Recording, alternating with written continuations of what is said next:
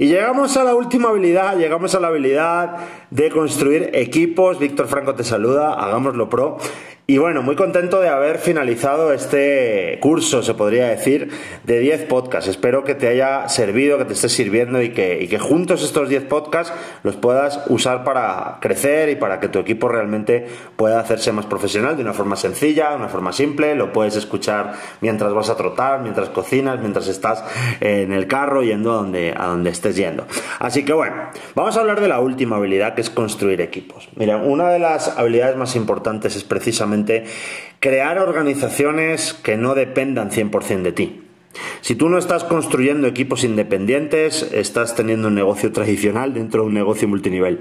Y ese no es el objetivo. Tú tienes que construir equipos. Mi forma de construir equipos es la siguiente detectar a las personas que en el cierre te dicen que quieren ganar mucho dinero, que lo quieren ganar ya, y detectas a la persona que tiene una actitud arrolladora. ¿Sí? Eso obviamente se huele, obviamente eso se siente, obviamente eso se ve. Ahora, uno de los errores más comunes de los networkers no profesionales es dejar en manos de las personas que construyan los equipos. ¿sí? Le doy los cuatro consejos de arranque y lo dejo solo para que construya equipos. Error, error, craso, ¿sí? Craso error. Ah, un networker profesional no deja eso al azar. Un networker profesional, cuando identifica un líder y dice que quiere hacer este negocio, lo agarra de la mano y se pone a trabajar de 15 días a un mes exclusivamente eh, con esa persona para construir un equipo.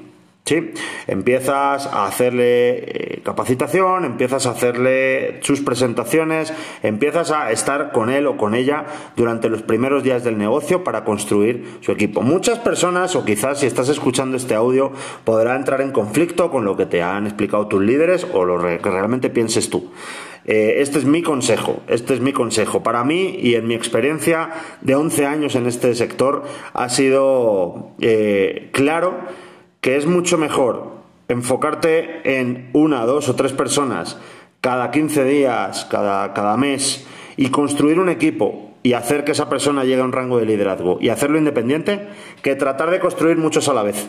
Sí, yo sé, y repito, puede entrar en conflicto con la estrategia que tengas tú en tu negocio o que te hayan explicado, pero yo particularmente prefiero cada 15 días lanzar un nuevo diamante, lanzar una nueva persona y ya, esa persona tiene el liderazgo, tiene el equipo, tiene los ingresos y está creciendo con o sin mi presencia. Así que mi consejo es, cuando detectes una persona que tiene las ganas de ganar mucho dinero, ganarlo ya y tenga una muy buena actitud, agárralo de la mano y enséñale todo lo que sabes en el menor tiempo posible. ¿Sí? Y trabaja con él o con ella para construir su equipo básico. Generalmente las empresas suelen tener primero o segundo rango en el cual además tienen unos bonos de inicio generalmente y también te ayuda mucho a, ponerle dinero en el bolsillo a la persona.